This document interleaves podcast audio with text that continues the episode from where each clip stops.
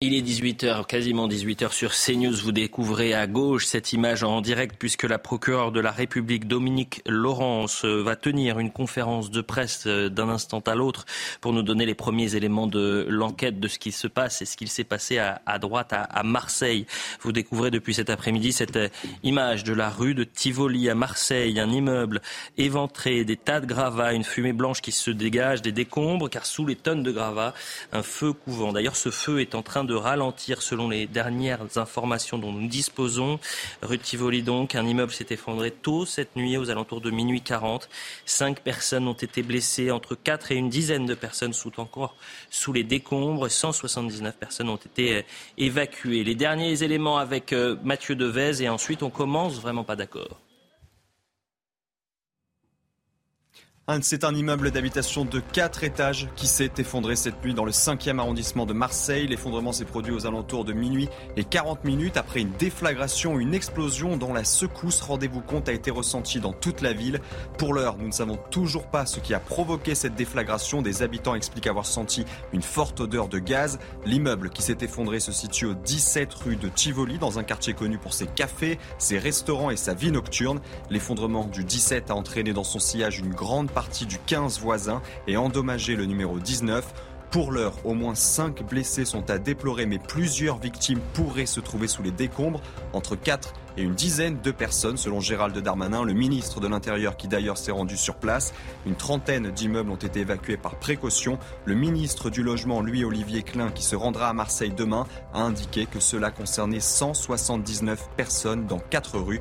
À noter également cet après-midi, un incendie faisait toujours rage sous les gravats, ce qui empêche notamment ou empêchait les chiens et les secouristes de rechercher d'éventuels survivants. Je dis empêcher car Samia Gali, qui s'est exprimé tout à l'heure sur Punchline à notre antenne, explique que les recherches peuvent débuter avec deux chiens désormais mobilisés.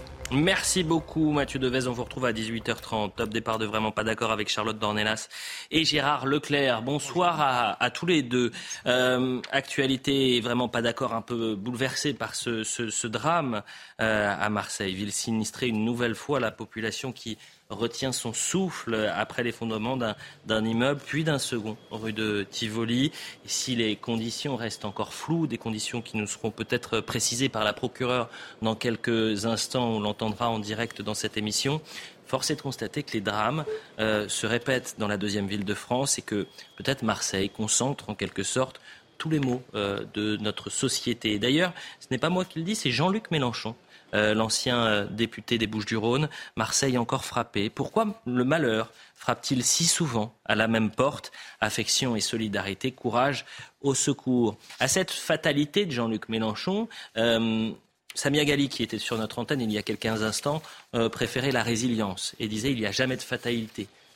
tous les regards sont souvent portés sur Marseille et parfois trop portés sur Marseille, mais elle précise quand même que c'est une population sous le choc. On écoute Samia Gali et on commence le débat tous les Marseillais sont sous choc, mais qu'on soit à Marseille, à Lyon, à Paris, peu importe, lorsqu'il y a une déflagration, un immeuble qui s'effondre comme ça avec des, personnes à l'intérieur, vous imaginez que les mois, et qu'on soit à Marseille ou même ailleurs en, France, je pense que tout le monde est, euh, attristé, tout le monde est choqué, euh, parce que ça peut arriver malheureusement euh, partout, à n'importe quel moment, et qu'on n'est jamais assez prudent et peut-être on n'est jamais assez, finalement, on n'est jamais préparé à ce genre d'événement, heureusement d'ailleurs.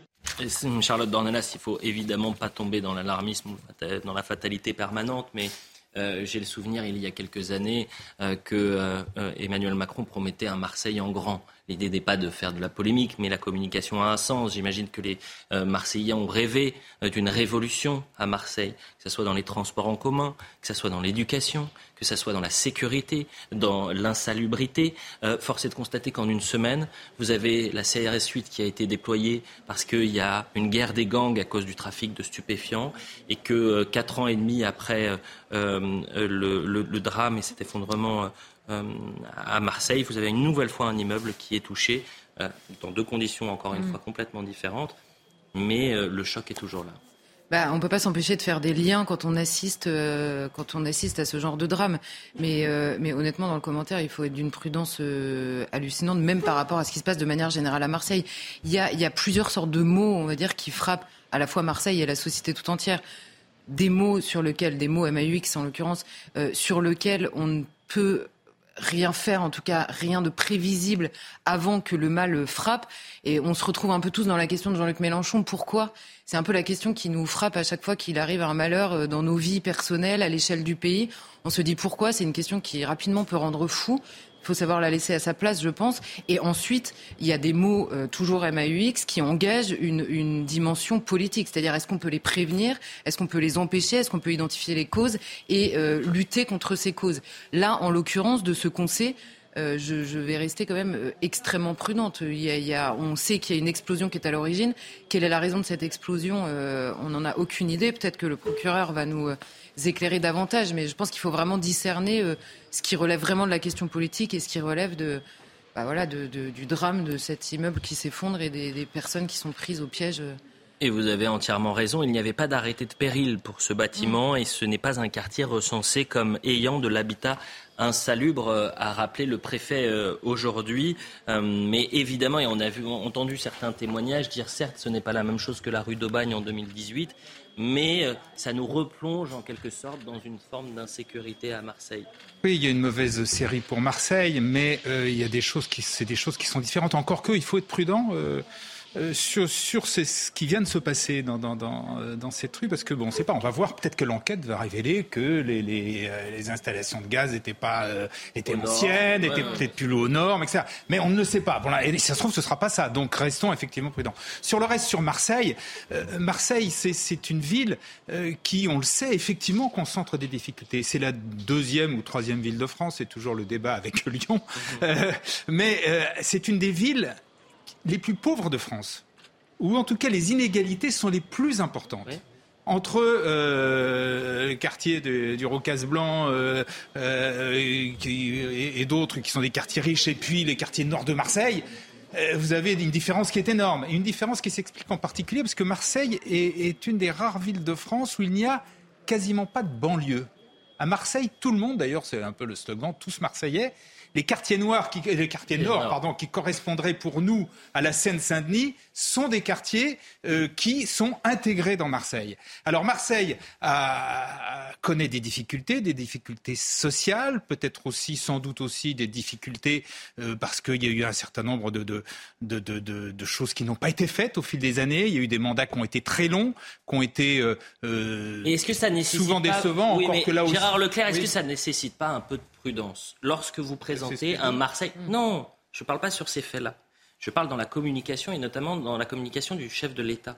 Lorsque vous allez à Marseille en disant Marseille en grand, Marseille la révolution, Marseille le renouveau en 2021, et qu'un an et demi après, vous vous retrouvez avec les mêmes difficultés. Je ne parle pas de cet incident-là. Je parle par exemple cette semaine de la guerre des gangs. je, je, je, vous voyez, j'imagine que la population rêve de quelque chose qu'on ne peut pas lui accorder tout de suite. Bien sûr, mais vous ne pouvez pas imaginer qu'en un an et demi, vous allez changer une ville qui connaît des problèmes profonds depuis un demi-siècle. Mais vous avez raison. Bon. Mais j'ai pas eu l'impression que cette prudence, il l'avait, Emmanuel Macron. Deuxièmement, oui, mais Emmanuel Macron s'intéresse euh, à Marseille. Pour l'instant, effectivement, les résultats sont pas spectaculaires, mais il y est allé. Pas seulement les résultats, les outils. Darmanin, Darmanin y est allé plusieurs fois. Ils ont augmenté les services de police dans les quartiers nord, etc. C'est vrai que pour l'instant, les résultats euh, sont pas là. Mais je vous dis, c'est pas en un an et demi. Et, et mais d'autre part, euh, Emmanuel Macron n'est pas maire de Marseille. Je ne pas du tout en cause la de la mairie de Marseille qui, semble-t-il, essaye de faire des choses. Mais le, chantier est immense, est énorme. Mmh. Je crois que, je dis, Marseille a eu d'une certaine façon un peu la malchance d'avoir eu des maires qui ont eu des mandats trop longs et qui, souvent, euh, le deuxième mandat et le troisième, encore plus le troisième mandat, les choses se font pas. Même si des choses se sont faites à Marseille, la l'avenue de la République a été refaite, il y a eu le Mucem, il y a eu des choses, mmh. il y a des choses qui ont été faites. On peut pas dire que le, le euh, que le bilan de Gaudin est nul, mais on se retrouve effectivement avec une ville, en plus qui est une ville portuaire, il faut le rappeler. Donc, euh, ville portuaire, vous avez souvent des trafics, des choses comme ça. Une ville où il y a une concentration d'immigration, d'immigrés très importante, en plus qui sont eux-mêmes concentrés dans certains quartiers, etc. Donc vous avez les mêmes causes produisent les mêmes effets. Mais oui, pardonnez-moi, Charlotte, mais tous les deux d'ailleurs, c'est assez étonnant parce que vous parlez de fatalité, vous dites finalement il y a une forme de malchance, mais euh, vous savez, dans, parfois dans le sport, on dit mais la chance, mais même dans la vie. Euh, dans la réussite, on dit mais il a a quand même eu un peu de chance. Mais la chance, ça se provoque. Est-ce qu'aujourd'hui, à l'inverse, la malchance, la fatalité parfois, euh, bah, on ne la crée pas un, petit peu alors que la procureure, je me permets de vous couper et de me couper, Dominique Laurence, la procureure de Marseille, procureure de la République, qui tient la conférence de presse, on l'entend. Euh, puisque le parquet de Marseille, bien sûr, s'est saisi dès cette nuit donc dans le cadre d'une enquête qui a été confiée donc à la direction territoriale de la police judiciaire de Marseille. Pour l'instant, donc des chefs de, blessures involontaires. Vous le savez, donc cette nuit à 0h46, ce sont les images euh, des caméras de surveillance de la ville de Marseille euh, qui vont euh, détecter donc une explosion et au niveau de l'immeuble du 17, donc euh, rue Tivoli, avec ensuite des appels au secours à partir de 0h47. Sur place, donc les constats, c'est que l'immeuble du 17 donc euh, s'est effondré. Euh, fort dégâts bien sûr également par l'avant, mais également sur l'arrière du bâtiment. Vous avez l'immeuble du 15 qui est en partie effondré, qui va s'effondrer euh, totalement dans la journée. Et vous avez l'immeuble du 19 qui est en partie, euh, en partie effondré. À cette heure, il est impossible de vous indiquer quelles sont les causes de cette explosion, puisque l'expert judiciaire que nous avons désigné euh, au niveau du parquet n'a pas encore pu accéder au lieu, compte tenu des risques, bien évidemment, puisque la situation n'est pas encore stabilisée euh, à cette heure. Je reviens donc euh, des lieux. Euh, les pompiers sont toujours à l'œuvre. Les déblaiements se poursuivent avec toujours, on le voit, des zones, des poches très chaudes. Hein. on voit bien les, fumées qui continuent à sortir des, des gravats. Donc la situation n'est encore pas stabilisée. Euh, toutefois, les pompiers font passer euh, régulièrement euh, les chiens de, secours pour vérifier si ils détectent éventuellement la présence de personnes encore en vie sous les décombres. Ce que l'on peut vous dire, en tout cas à l'heure actuelle, c'est que nous avons progressé sur la connaissance des personnes qui se trouvaient dans l'immeuble du 17 de la rue Tivoli. Nous avons en effet réussi à euh, avoir un état de, situation avec huit personnes qui ne répondent pas aux appels et qui sont situées donc au 17 rue Tivoli et pour l'une d'entre elles qui est située donc dans un rez-de-jardin qui en fait fait la jonction entre le 15 et le 17. Voilà. Euh, l'immeuble du 17 de la rue Tivoli est un immeuble avec un rez-de-chaussée et trois étages. Donc dans cet immeuble vivent huit personnes et ce sont ces huit personnes dont nous n'avons aucune nouvelle en l'état. Nous avons également une information euh, assez récente d'une neuvième personne qui serait recherchée euh, au niveau du 19 de la rue Tivoli. Euh, pour l'instant, c'est une information qui n'est pas confirmée. Mais euh, nous avons euh, euh, une dame qui s'est présentée et qui nous indique être sans nouvelles de son ex-conjoint qui résidait donc au niveau du 19. Donc là, c'est quelque chose qui est en, recherche à l'heure actuelle. En ce qui concerne donc les blessés, nous avons cinq blessés en urgence relative. dont trois qui sont en direct sur la partie la partie euh, euh, des immeubles qui ont été touchés et deux en fait qui sont euh, de l'autre côté de la rue et qui ont été victimes en fait de l'effet de, blast avec des acouphènes. voilà ce que je peux vous dire à cette heure. Ce que je peux vous indiquer aussi de manière très claire, c'est que les trois immeubles qui sont concernés ne sont pas des immeubles visés par des arrêtés de péril, ce ne sont pas du tout des immeubles insalubres.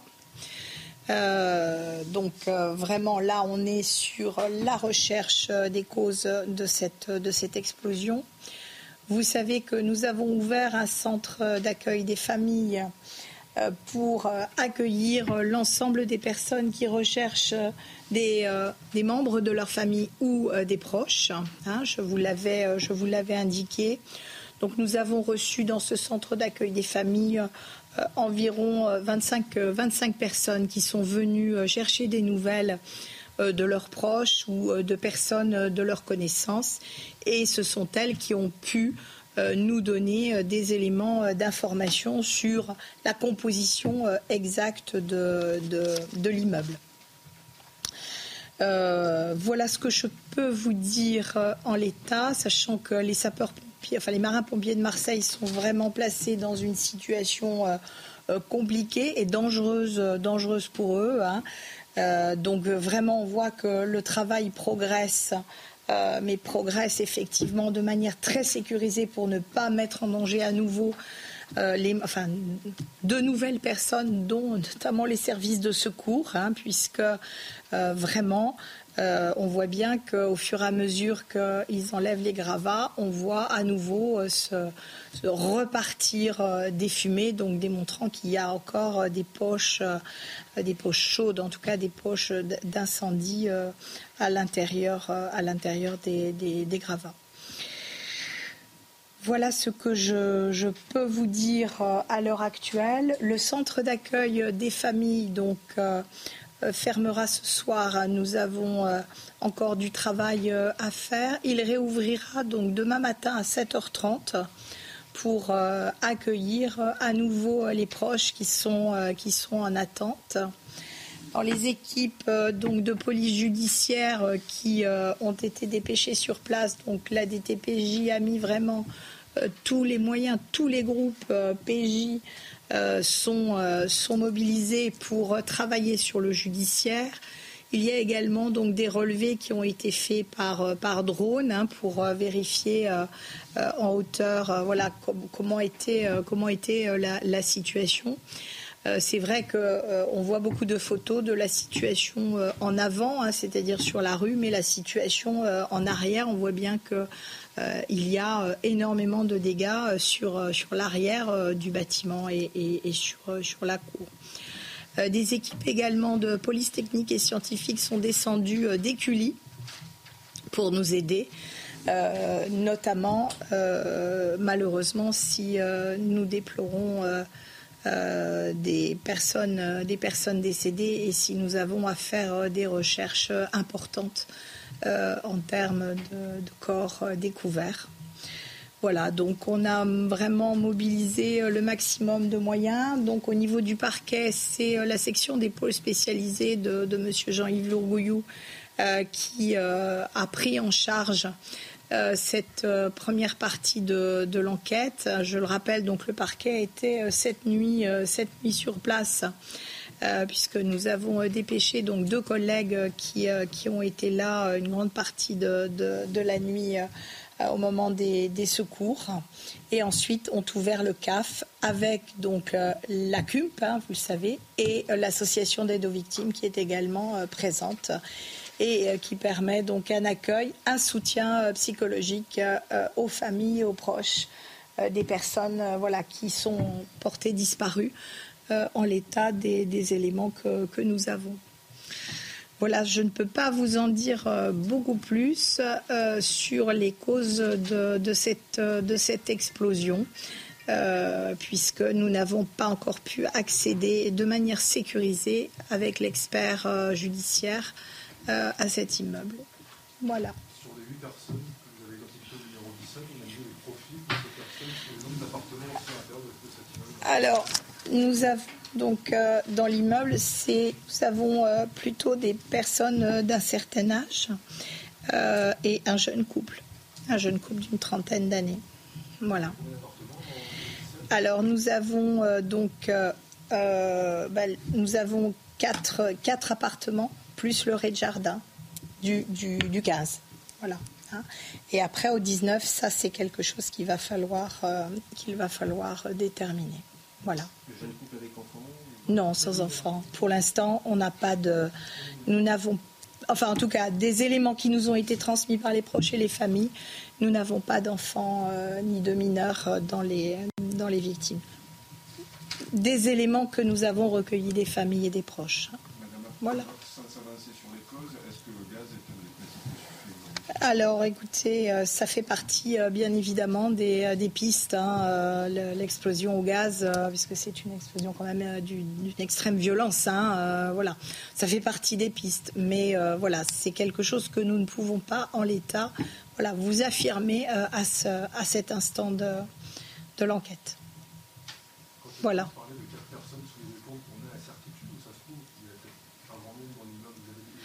Non, là, très honnêtement, les huit personnes que je vous cite, toutes les, proches et les familles, euh, voilà, sont venues pour indiquer qu'elles étaient sans nouvelles de ces personnes. Voilà. Voilà. Et la neuvième, voilà, c'est une personne qui euh, vient aussi inquiète de ne pas avoir des nouvelles euh, de ce monsieur. Voilà. Oh, tout à fait, tout à fait. Voilà. Je ne vous en dirai pas beaucoup plus. Simplement pour vous dire que, euh, une fois de plus, euh, dans Marseille, euh, la solidarité a, joué à plein et je voulais remercier les Marseillaises et les Marseillais qui sont venus apporter aux policiers, aux policiers municipaux et aux marins-pompiers qui, qui sont manifestés par leur soutien en apportant du café, voilà, qui, des dons, etc. Voilà, et je, voilà, je pense que c'est dans, ce moment euh, tragique. Mais c'est bien aussi de, marquer qu'il y, a de la solidarité qui s'est euh, voilà, tout de suite euh, manifestée. Voilà. Merci à vous. Merci à vous. Vous venez d'entendre donc Dominique Laurence, la procureure de Marseille, qui nous a donné les premiers éléments suite à ce, cette explosion. Mais pour l'instant, il est impossible de déterminer les, causes. que faut-il retenir?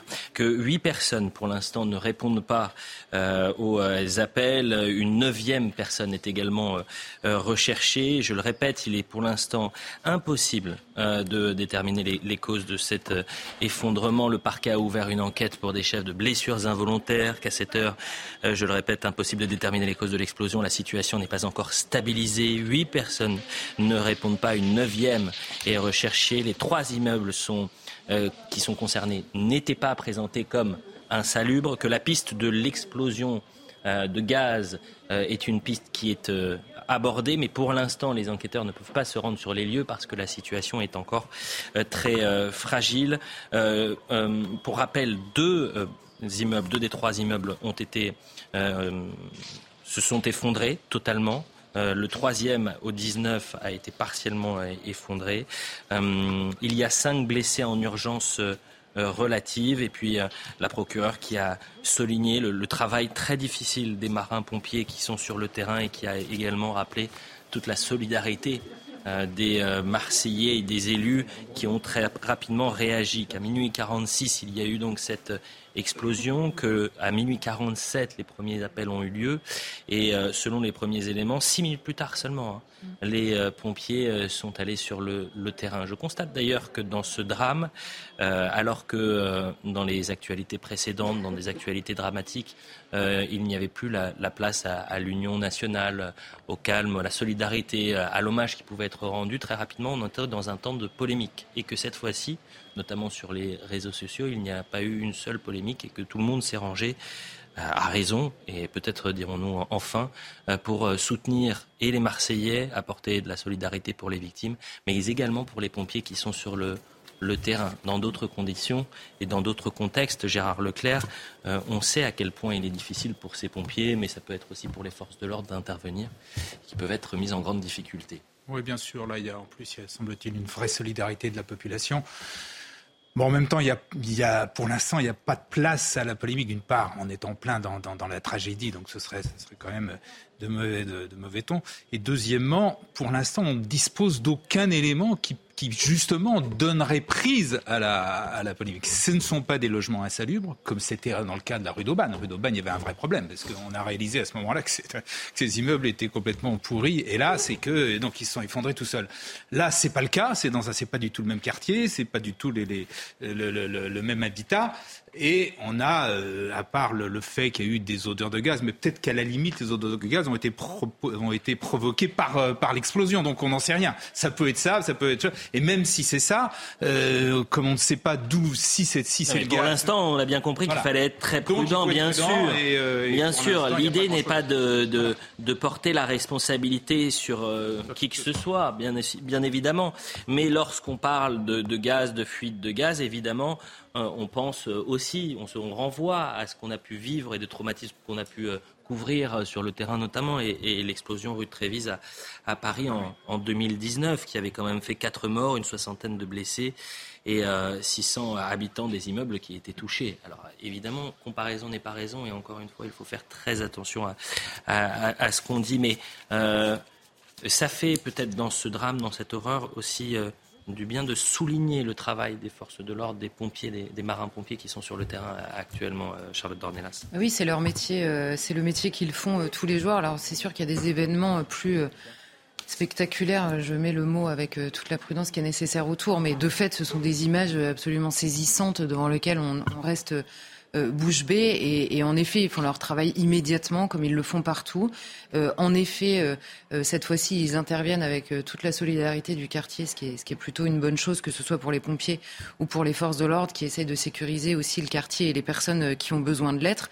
Et en effet, il n'y a pas de polémique. Alors moi, je reste prudent sur la question de la polémique parce que ce que je disais tout à l'heure, il y a deux sortes de drames. Et quand de manière générale, tous, quand on assiste à quelque chose qui est, insupportable, à un drame qui est, vraiment euh, insupportable, la première chose qui nous vient en tête, c'est est-ce qu'il était possible de l'éviter? Là, on n'a absolument aucune piste euh, qui puisse, euh, qui puisse nous, faire penser que qu'il y a une responsabilité humaine ou de, de lâcheté politique ou, ou de non-intervention, on va dire, de quelqu'un qui aurait dû intervenir. Donc évidemment, tout le monde est bah, voilà, en compassion c'est quasiment le, silence qu'on a envie d'observer en fait devant la douleur des familles qui cherchent, qui espèrent, euh, qui, qui, attendent en, effet des nouvelles. On a euh, envie de penser, euh, voire de prier pour eux. C'est vraiment la première chose qui nous vient au cœur en fait. Et, Vous avez entièrement raison. Et c'est huit personnes qui ne répondent pas aux appels. Il y en a une neuvième. Hein. donc ça fait neuf, neuf, personnes qui sont actuellement. Neuf personnes et autant de familles qui vivent une douleur insupportable.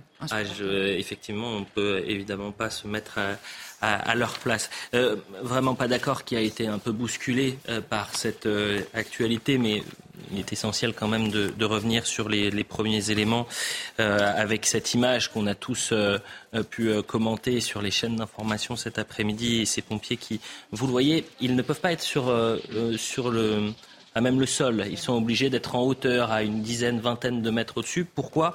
Parce qu'il y a, euh, et je l'explique aux téléspectateurs, ces feux couvents, c'est-à-dire que sous les gravats, il y a encore des incendies, encore des départs de feu, et que euh, en, utilisant trop près, il risquerait finalement euh, de perturber, d'attiser les flammes, mais surtout, de, il est possible qu'il y ait encore des personnes qui soient sous ces gravats, et donc vous avez de la boue, vous avez bien compris, et ils ne peuvent pas utiliser des, des produits qui étoufferaient les incendies parce que ça touche euh, aussi l'oxygène. Donc vous imaginez toute la difficulté euh, pour ces, euh, ces, pompiers. Il nous reste une minute trente. Ce que je vous propose, c'est que je vous donne le programme pour la deuxième partie de Vraiment pas d'accord. On va rentrer dans, dans le vif du sujet dans, dans quelques instants, puisque je voudrais vraiment qu'on revienne sur cette statue Saint-Michel des Sables d'Olonne.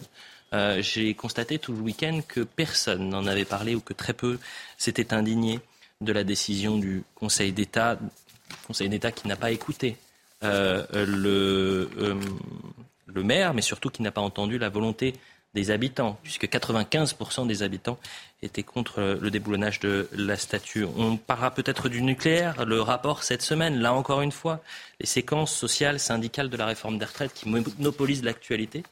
Euh, eh bien peut-être que certains sont bien heureux de ne pas voir des décryptages, puisque la responsabilité, notamment sous l'ère Hollande, est pointée par euh, les députés. Et si on a un peu de temps, je vous proposerai euh, un petit échange entre, sur Twitter entre Eric Ciotti, qui a eu le malheur, selon Antoine Léaumont, de souhaiter une joyeuse Pâques aux Français. Vous verrez la réponse et vous verrez que sur Internet, les tweetos euh, les abonnés n'ont pas la mémoire courte. La publicité, on revient dans un instant. 18h30 sur CNews avec euh, Charlotte Dornelas et Gérard Leclerc. On commence le vraiment pas d'accord, le débat dans cette seconde partie de vraiment pas d'accord. Mais dans un instant, d'abord, c'est le point sur l'information, bien sûr, avec Mathieu Devez. Huit personnes ne répondent toujours pas aux appels après l'effondrement d'un immeuble à Marseille. La procureure vient de l'annoncer, une prise de parole que vous avez pu suivre sur CNews. Selon elle, il est encore impossible d'indiquer les causes de l'explosion. Plus tôt dans la journée, Gérald Darmanin avait annoncé au moins cinq personnes blessées après l'effondrement d'un immeuble d'habitation cette nuit dans le 5e arrondissement de Marseille. Une actualité lourde ce dimanche. Quatre personnes sont mortes et d'autres ont été blessées dans une avalanche sur le glacier d'Armancette, c'est dans les Alpes. Le ministre de l'Intérieur Gérald Darmanin l'a annoncé sur Twitter. Le bilan de cette avalanche est encore provisoire et les secours sont toujours à l'œuvre. Le pape François manifeste sa vive inquiétude au sujet du Proche-Orient. Il s'est exprimé lors de sa traditionnelle bénédiction Urbi et Orbi devant quelques 100 000 fidèles réunis place Saint-Pierre au Vatican. Des attaques qui, selon le pape, menacent le dialogue entre Israéliens et Palestiniens. Cette semaine a été marquée par une nouvelle recrudescence des violences au Proche-Orient, notamment dans une mosquée de Jérusalem où la police israélienne est intervenue pour déloger des fidèles palestiniens. Euh, voilà pour le point sur l'information. On va parler des Sables d'Olonne après des années de lutte. C'est une défaite amère pour les habitants des Sables d'Olonne. Le Conseil d'État a décidé de valider le déboulonnage de la statue Saint-Michel. Pourtant, un référendum local euh, avait été euh, euh, déposé par le, maire des Sables d'Olonne, proposé en mars 2022. Vous voyez le résultat 94,5% euh, des euh, votants avaient voté pour le maintien de la statue sur place. C'était un peu moins de 5000 votants. Je vais juste vous mettre une déclaration de Philippe de Villiers. Voilà ce qu'il dit au nom de l'état de droit. Les juges ont pris le pouvoir. Au nom du wokisme, ils défont maille après maille notre civilisation. Le choix du vendredi saint pour annoncer la décision est hautement symbolique. C'est une honte. Et puis Yann Moreau, le maire des Sables, le Conseil d'État rend public ce matin, vendredi saint, sa décision de ne pas examiner le pourvoi de la ville des Sables concernant le devenir de la statue Saint-Michel. La tempête du wokisme et de la cancel culture s'est abattue sur les Sables de l'Aune. Euh, la décision du Conseil d'État est euh, incompréhensible ou non Charlotte Dornelas d'abord? Bah, très malheureusement, elle est compréhensible aux yeux du droit. C'est d'ailleurs pas la première fois que ça arrive. Elle est incompréhensible étant donné l'état euh, à la fois de la culture de manière générale dans ce pays. Les attaques, euh, qu'elles soient extérieures ou intérieures, en effet, euh, par le biais du wokisme, qui pèsent à la fois sur l'histoire, la culture et même euh, notre environnement en France, ça c'est sûr. Mais le problème, c'est qu'on revient immédiatement à une, à une lecture extrêmement rigoureuse des textes de 1905 et on revient à l'hypocrisie qui a touché à l'époque ce texte-là, à savoir que le, la loi elle-même, elle dit quoi? Elle dit tout ce qui existait avant 1905 et qui relève du religieux euh, peut continuer à exister dans l'espace public. Tout ce qui euh, et, rien ne pourra être construit après. Donc vous vous retrouvez. Pourquoi je dis hypocrisie? Parce qu'à l'époque, le but, évidemment, c'est de dire on se dit on va pas effacer tous les saints quelque chose dans le pays parce qu'il faut renommer euh, trois villages sur quatre et euh, une rue sur deux dans le pays. Pourquoi? Parce que évidemment la France a une culture qui est tellement imprégnée de christianisme que c'était impossible de faire finalement table rase complètement. Donc on a dit on va préserver ce qui a été, euh, ce qui est la culture française depuis des siècles. On va le préserver parce qu'on n'a pas le choix, mais à condition que ça ne relève que du musée. Et là, il se trouve qu'aujourd'hui, il y a des gens qui disent, mais en fait, est-ce que c'est possible de continuer à faire vivre cette culture? Et le tribunal, fidèle au texte de 1905, dit non. C'est très clair. Il dit non. Il dit, vous remplacez cette culture qui a vécu pendant des siècles et qui a nourri la France par le vide dans l'espace public dès lors que ça arrive sur le terrain religieux. Et vous voyez l'avocat euh, de la cause, en l'occurrence de la ville, qui va devant le Conseil d'État, et franchement, les, biais par lesquels il est obligé de passer, il dit non mais la statue ne fait qu'un mètre 90, donc j'ai bon espoir parce que c'est pas très haut, donc on risque... le quartier s'appelle Saint-Michel, mais comme le nom datait d'avant, ça on peut, mais la statue c'est absolument insupportable. Enfin, ça... L'hypocrisie est complètement dingue, mais dans le fond, elle a un sens, c'est de déraciner la France en France. C'est aussi clair que ça. C'était déjà le cas en 1905 et on continue aujourd'hui. Si je résume, au nom de l'état de droit, il faut qu'on fasse une croix ah sur notre une croix, sur notre culture, une croix sur notre histoire et notre culture. Gérard Leclerc, vous en pensez quoi? Il n'a jamais été question de ça qu'on pouvait dire me faire une croix sur notre culture. Bah, c'est exactement ça en fait. Il n'est pas question de ça. le, le Conseil hein. d'État, le Conseil d'État juge sur le droit. Mhm. Euh, il y a une loi qui est la loi de 1905, qui, je pense, moi, est une loi extrêmement importante. Euh, qu'il ne l'a jamais sans doute été autant qu'aujourd'hui, où il y a, euh, euh faut dire les choses, la plupart du temps ça vient du côté des, des, intégristes musulmans, mais il y a une vraie menace régulière euh, justement sur le, sur la, laïcité. Donc, il faut absolument appliquer cette loi. Or, la loi, elle est précise. Cette statue, c'est pas une statue ancienne qui a toujours été là. C'est une statue qui était sur une, école, le fronton d'une école, d'une école religieuse. Euh, et donc, le maire, en 2018, c'est pas vieux, décide de la mettre sur la place du village. Or, il se trouve que la loi, effectivement, dit qu'on ne peut pas faire ça. Parce que si vous faites ça, dans, ce, dans le cas précis, bien évidemment, que ce n'est pas très important, c'est une petite statue, c'est dans, dans, dans, une région qui est effectivement une vraie tradition euh, euh, catholique, même si toute la Vendée n'est pas non plus. Enfin bref, peu importe, c'est pas le sujet. Le sujet, c'est que si vous commencez sur un point comme ça à accepter ça, qui vous dit que demain, d'autres ne vont pas aller plus loin, et y compris, alors là, sur, avec, euh, imaginons que ce soit une, une, une, municipalité demain qui soit plus ou moins euh, gangrénée par, le, par l'islamisme et qui décide de prendre comme ça une décision sur une place du village. Ce serait tout à fait inacceptable. Donc le Conseil d'État ne fait que faire appliquer le droit. Oui, et le c'est dommage parce que, effectivement c'est une histoire qui paraît un peu. C'est ce que j'ai dit au début. Un, un, je, je, je, je vois pas très bien ce qu'on entend par menace sur la laïcité. On a un énorme problème, et d'ailleurs votre exemple le prouve, c'est qu'on n'arrive pas à imposer en France la primauté de la culture française. Et on ne peut pas, dans l'histoire de France, je suis désolée, mettre sur le même plan la culture française qui s'appuie sur le culte catholique pendant des siècles et les autres cultes qui génèrent des cultures différentes. Ça ne veut pas dire qu'elles sont moins belles, moins bonnes, qu'elles sont moins quelque chose. Elles sont simplement pas inscrites dans le patrimoine français. Et là, la question qui se pose, c'est pas cette statue c'est Saint-Michel dans l'histoire de France. On se fiche que ce soit cette statue plutôt qu'une autre. Mais donc, on va, être dans un pays, on va se dire, le Mont Saint-Michel, on fait quoi? Bah non, mais évidemment, le Mont Saint-Michel, il a toujours été là.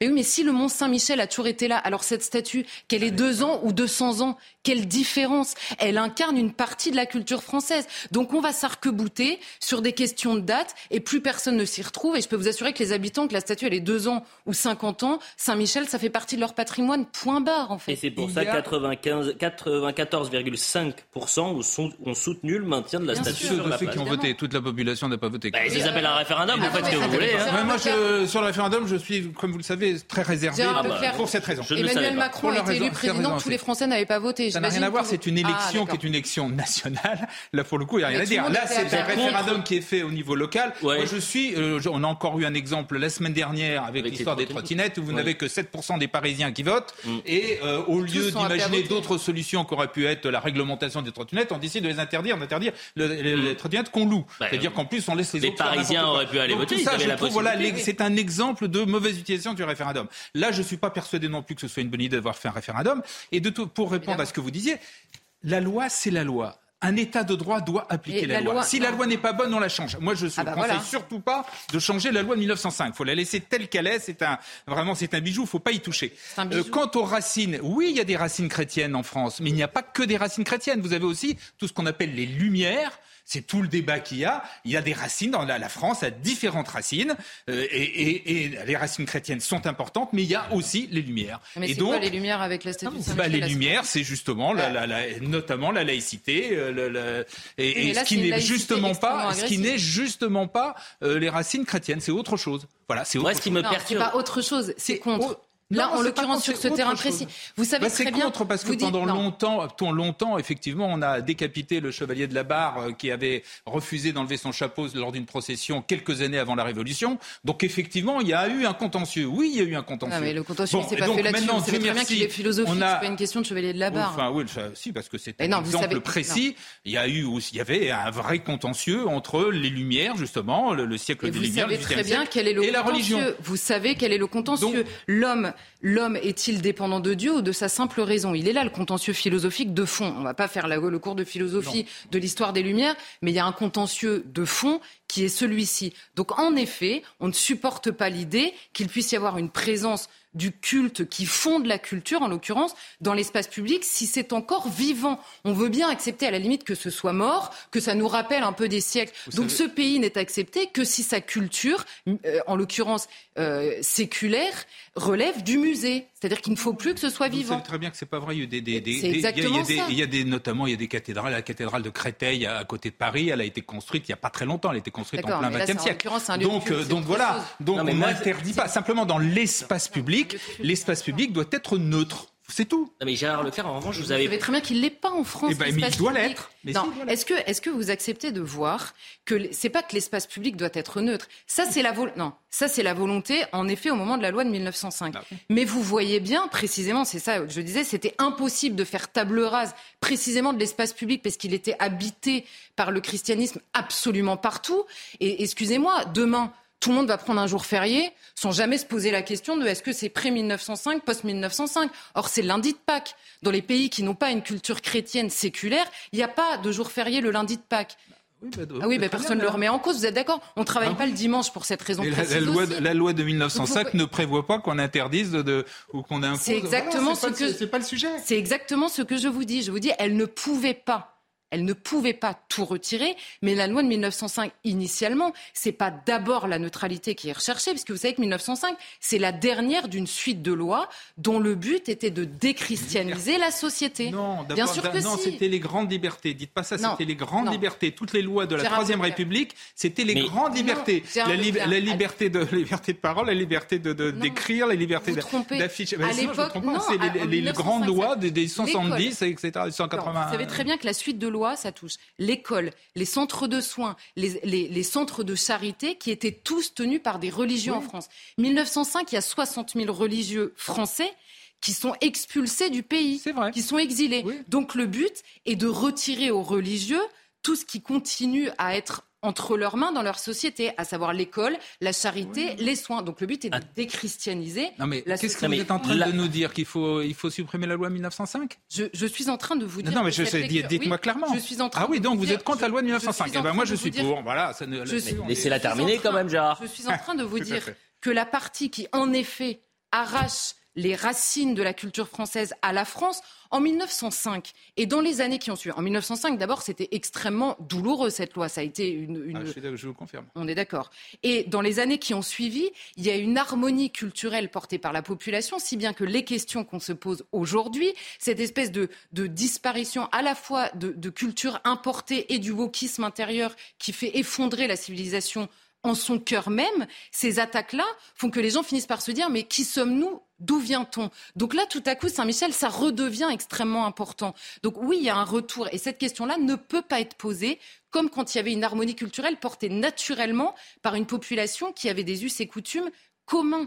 Juste une dernière question là-dessus, parce qu'il nous reste moins de cinq minutes. Mais euh, cette statue, elle n'a rien de culturel, elle est culturelle elle euh, est en lien avec la culture française, avec l'histoire française. C'est comme ça qu'elle est présentée aujourd'hui. Euh, et donc la loi de 1905 n'a rien à voir avec euh, la culture. non, mais sur les cultes. C'est oui, mais la, loi de 1905 non, l'idée c'est que la, la doit, être, doit être supprimée.